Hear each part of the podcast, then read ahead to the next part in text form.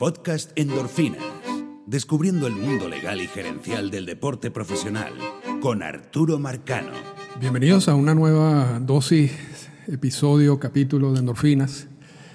Hoy yo creo que eh, el primer episodio que grabo justo, bueno, no justo, pero casi después de trotar unas 10 millas esta mañana aquí en Toronto, estamos a primero de junio y bueno, están las endorfinas un poco alborotadas, así que así que generalmente trato de que se enfríe un poco la cosa antes de, grabarlo, pero, pero vamos a grabarlo de una vez porque hemos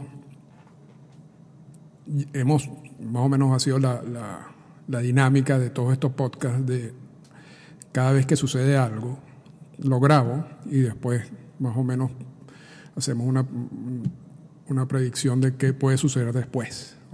Y ayer, en la tarde-noche, el sindicato, que supuestamente había quedado en mandar una propuesta de MLB el viernes, se tardaron un poquito más de incluso el sábado habían dicho que, que, no, que no iban a mandar ninguna propuesta, que eso era mentira. Pero sí enviaron la propuesta eh, en el día de ayer. Y realmente nada, nada de la propuesta sorprende, aun cuando es una, es una propuesta muy bien estructurada y con mucha eh, inteligencia. Y ya vamos a explicar por qué. Eh, básicamente el resumen de la propuesta del sindicato es ampliar la temporada de 81 juegos a 114 juegos para que la eventual temporada termine un 31 de octubre, darle la opción a algunos jugadores de no participar en la temporada, aquellos que tienen una condición persistente o, o que tienen un familiar o una esposa con esa misma condición, pueden opt-out, pueden decir no participar y van a recibir salarios y tiempo de servicio. Eh, también existe la posibilidad de que si un jugador no quiere participar, bueno, no participa, no va a recibir salario, pero sí se le, van sí se le va a dar el año de servicio. Esa es la propuesta del, sindicato. Incluye el sindicato, por primera vez en todas estas discusiones, la posibilidad de los pagos diferidos, pero, pero tiene un, una letra pequeña, ¿no? Los pagos diferidos entrarían en efecto siempre y cuando se cancele el playoff o la postemporada, porque existe un riesgo de que de, una segunda ola del coronavirus, del COVID-19, que va a coincidir con, con los meses del flu, de la influenza, y entonces que eso posiblemente termine cancelando la postemporada. Y eso se ha venido hablando de hace tiempo. Entonces, si en, caso de que no haya temporada, el sindicato está de acuerdo con diferir algunos pagos. Y en este caso eh, incluye un, máximo total de pagos a diferirse o de monto, de, monto a diferirse, que son 100 millones, y solamente afectaría a jugadores que ganen más de 10 millones de dólares.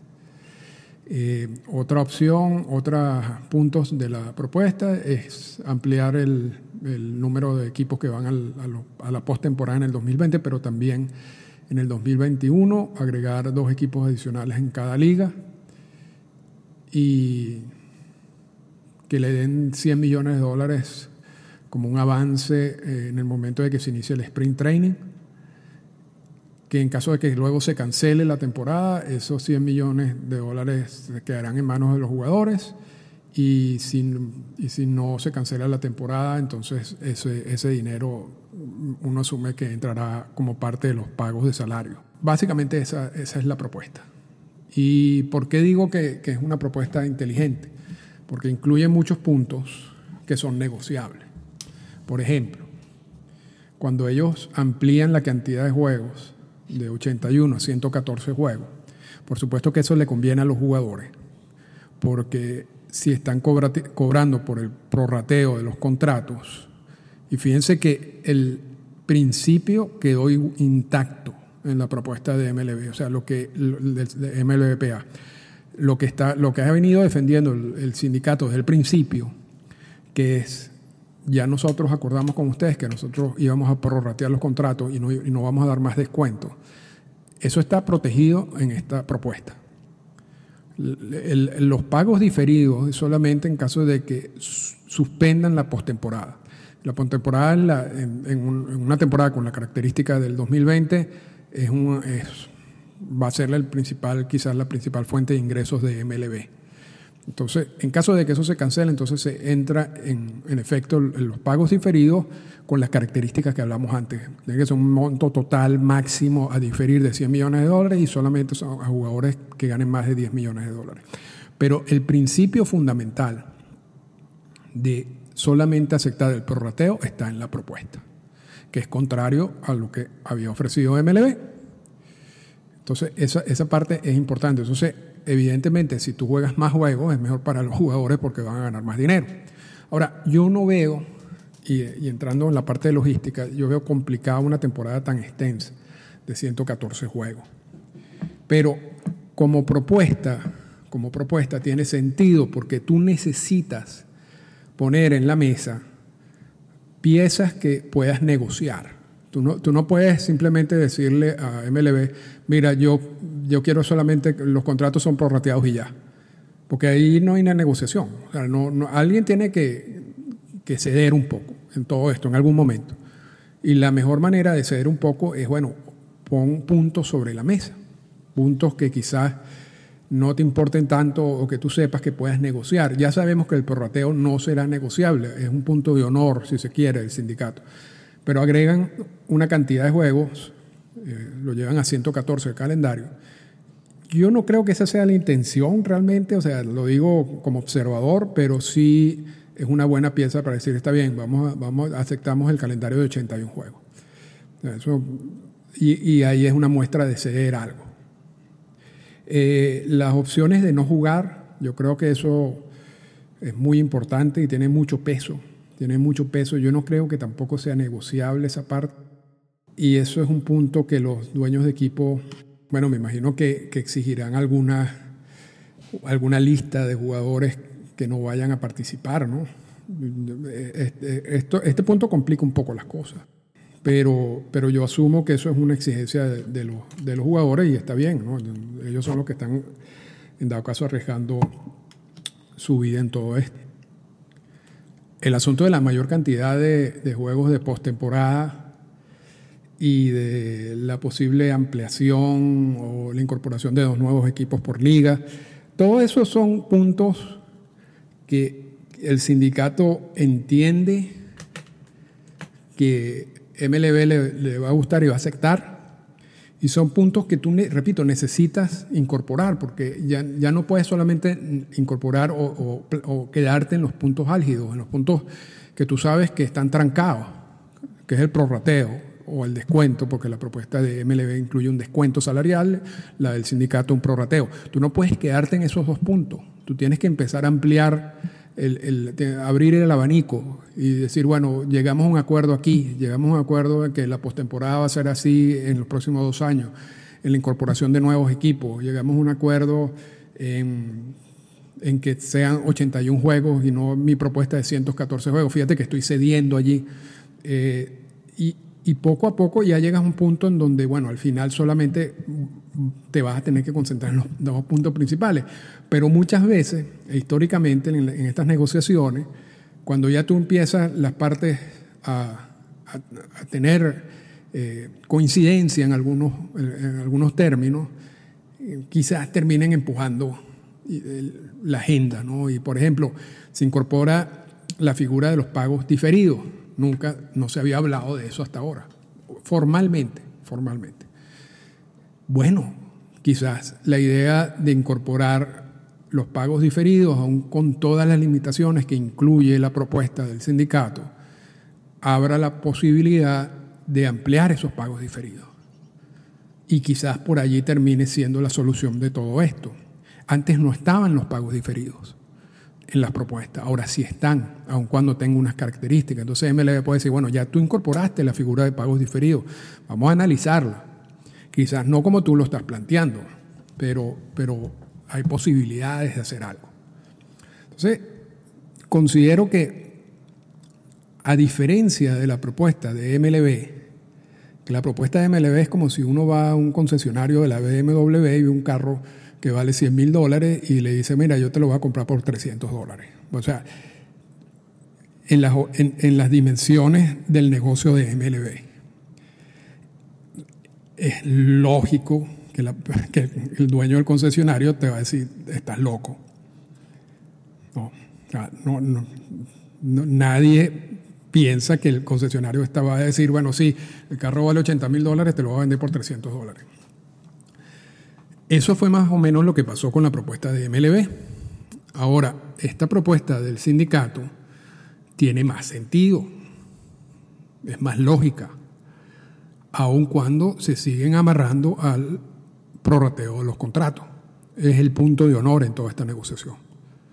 Y ya empiezan a incorporar incorporaron el, elemento del opt-out, de, que los jugadores no, si tienen algún asunto, una condición preexistente o les puedan no participar y reciban salarios además. O también la opción de que jugadores que no quieran participar no lo hagan. Esa opción tampoco estaba antes, ahora sí está. Entonces, y yo creo que, repito, esa, opción también puede complicar todo esto más, pero, pero también tiene lógica. Eh, pero al final es una propuesta donde se puede iniciar una negociación. La de MLB no se podía iniciar una negociación con base a eso. Esta sí. Entonces, por supuesto que MLB va a rechazar esta propuesta, o sea, eso, eso es absolutamente lógico, porque Mm, no tendría sentido de... Eso es como si el mismo, el mismo tipo que está tratando de pagar 300 dólares por un carro de, de 100 mil dólares, el concesionario le diga, no, no, yo no te lo puedo vender por 100 mil dólares, te lo puedo vender por 99 mil 500 dólares. Y el, tipo dice, ah, está bien. O sea, si el tipo tenía 300 dólares en su cuenta, no, aunque le bajes 500 dólares a los 100 mil dólares, no te lo va a comprar. Igual aquí, o sea, aquí el, el punto es que MLB, el sindicato vuelve al punto del porrateo y eso, fue, eso es algo que había rechazado ya MLB y por eso había propuesto los salarios escalonados.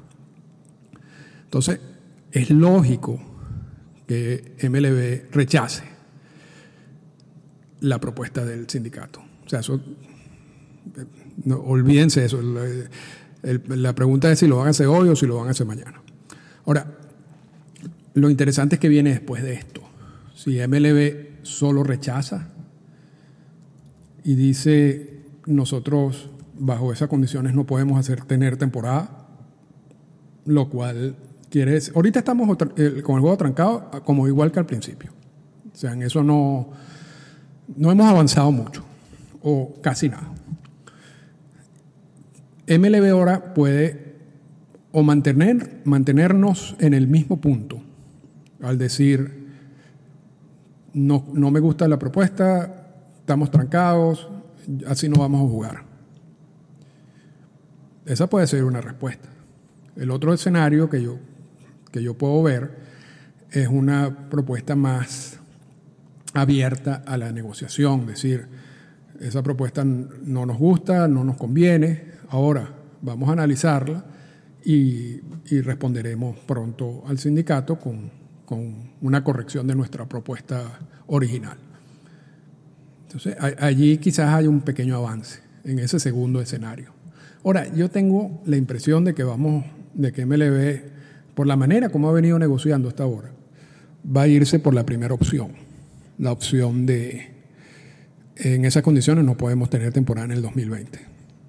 Punto y aparte, y punto y final quizás dándole un poquito más de presión al sindicato o siendo consistente con lo que ya han venido haciendo en la negociación, en la forma como han venido negociando. Así que vamos a esperar a ver qué pasa, qué pasa en estos días. Ahora, también incluyo como, como título de este podcast los sonidos del silencio, pero ahora de MLB. Y, me explico. porque realmente no, no hemos entrado mucho en el análisis de MLB como ente. Hemos hecho bastante análisis de lo que es el sindicato en todas estas podcasts desde el principio del, COVID. Y, para más detalles de cómo funciona MLB, les recomiendo eh, un, ciclo que hice sobre los comisionados. Pero ahorita me estoy leyendo de nuevo de Baseball Power Chief, eh, donde hablan de esos primeros años del sindicato. Y hoy coincidencialmente estaba trotando y, y eso era lo que estaba escuchando. Y mucho, muchas de las horas y cuarenta más o menos que me tardé hoy del libro menciona comentarios y en esos, en esos primeros años del sindicato, en esos primeros años eh, de violentos, si se quiere, de la relación MLB con el sindicato, estaban los personajes normales, los personajes tradicionales, que son el comisionado, en ese caso era Bobby Kuhn, y por supuesto el director ejecutivo del sindicato. Pero habían otros personajes que fueron muy activos durante esos primeros años de discusiones de MLB con el sindicato, que fueron los dueños de equipos. Los dueños de equipos, sobre todo algunos dueños de equipos, normalmente salían a, dar declaraciones, eh, atacar a, Miller, atacar a los mismos jugadores, hasta que llegó un momento en que entendieron que es una estrategia pésima, ¿no? que, un, que un dueño de equipo ataque a sus propios jugadores por, por cuestiones del negocio. Pero, pero eran muy activos sobre todo unos más que otros, unos más que otros. Y eran muy agresivos también, muy agresivos. Eh, y yo escuchando eso hoy, me, me, di cuenta de que eso no es lo que estamos viendo hoy en día. Los dueños de equipo están totalmente callados, no han participado en, esta, en, en estas negociaciones a nivel de, de voceros. Yo no sé si fue por luego, o sea, evidentemente es una estrategia de medios, pero yo no sé si lo que pasó con Jim Crane cuando en la rueda de prensa, cuando trató de, en el inicio de los campos de entrenamiento de los Astros de Houston, donde trató de dar una explicación, si se quiere, de, la investigación y de la suspensión y dar una, una disculpa pública institucional y fue un verdadero desastre. Yo no sé si eso terminó empujando la, la estrategia de que los dueños no se metan. Porque eh, no es, no es común esto. Si, si, revisamos la historia de todas estas de estos conflictos laborales, no es común. Tienes ahí 30 dueños callados absolutamente callado. Ni siquiera a la hora de explicar, porque si van temas como la ayuda a, las ligas menores, eh, la propuesta en sí de MLB, nada, nada. No ha habido básicamente comentario alguno de dueños, directamente de los dueños de equipo. Y uno lo entiende, uno lo entiende porque si, revisamos de nuevo esos años de, esos conflictos, en los 70, en los 80 y hasta los 90, los dueños de equipo eran sus principales enemigos. Ah, cuando, cuando, se lograban avances en la mesa de negociaciones, muchas veces un comentario del dueño de equipo destruía esos avances. Entonces, la responsabilidad principal caía en, en en el comisionado, y después con la última y, con Marvin Miller. Básicamente, ¿no? porque estamos, nos estamos concentrando en, en, los, en, los conflictos del 70 y de los 70 y los 80. Pero en esta negociación, y ya hablamos de los sonidos del silencio del, del sindicato, en donde Tony Clark no aparece, y sigue sin aparecer.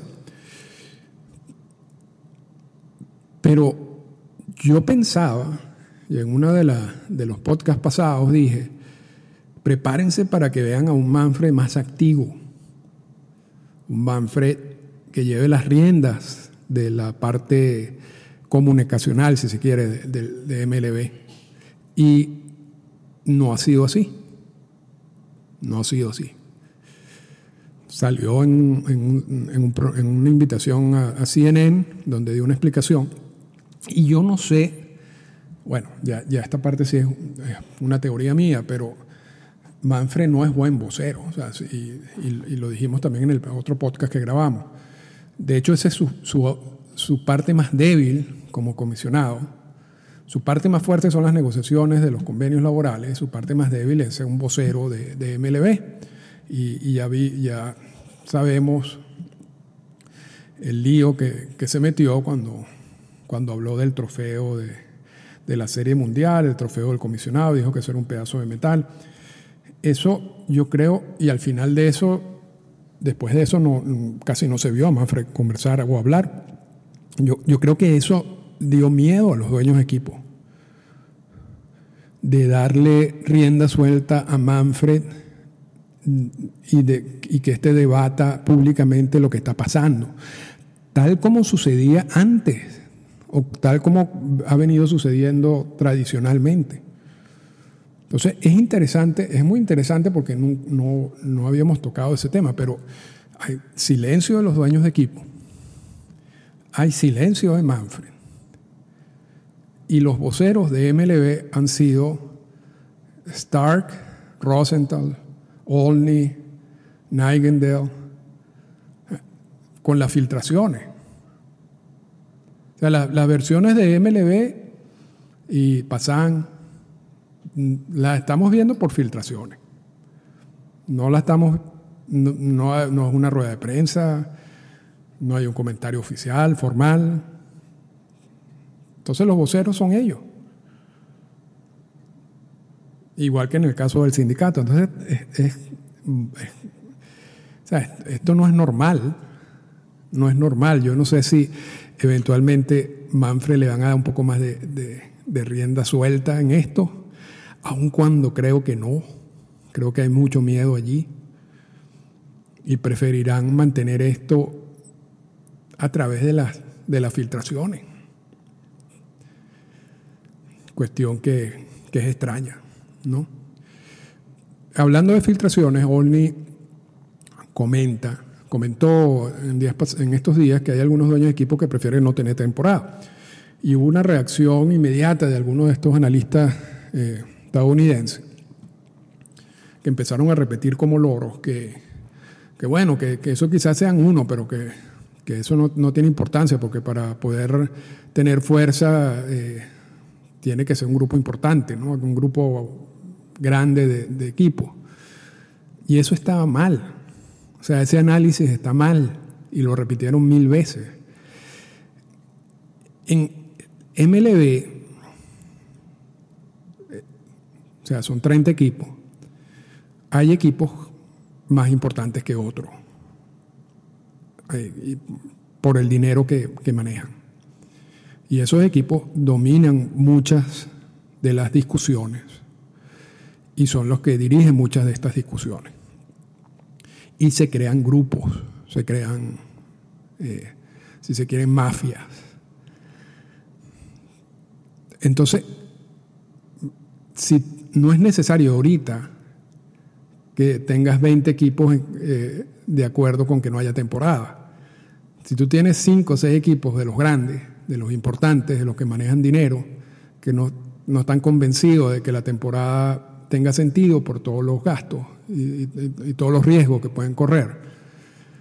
En, si van a una votación en algún momento, esos cinco equipos, si tienen el poder, van a hacer que los otros equipos apoyen esa moción. es ilógico la reacción de que no, de repente serán muy pocos los equipos. Bueno, eh, ¿cuáles? Yo creo que la pregunta interesante es cuáles serían esos equipos. Porque si los equipos, evidentemente, si es Miami o Tampa, eso no, tiene ningún tipo de importancia. Pero si los equipos son Boston, Yankees y Dodgers, aunque sean tres, entonces ahí el asunto cambia.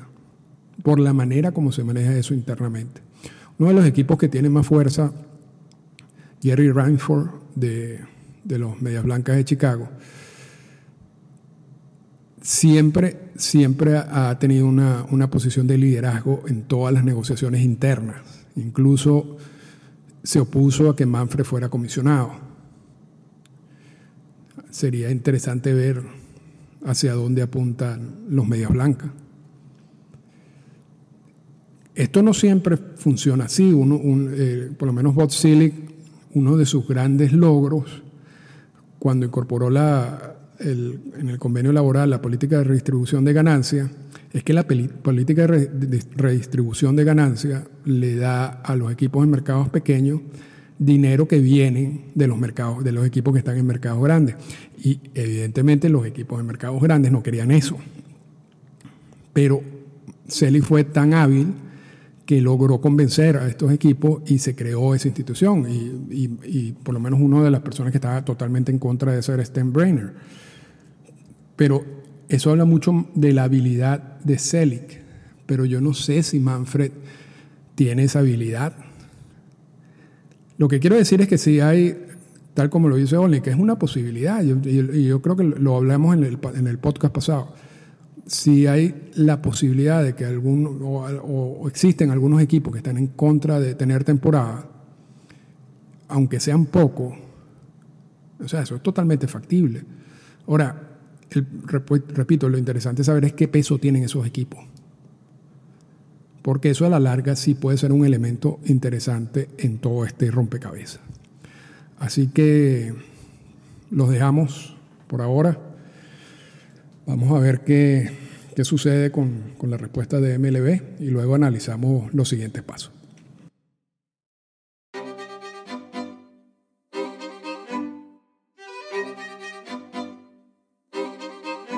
Esta fue una presentación del podcast Endorfinas. Para comunicarse con nosotros, escríbanos a las siguientes cuentas en Twitter. Arroba Arturo Marcano y arroba Endorfinas Radio.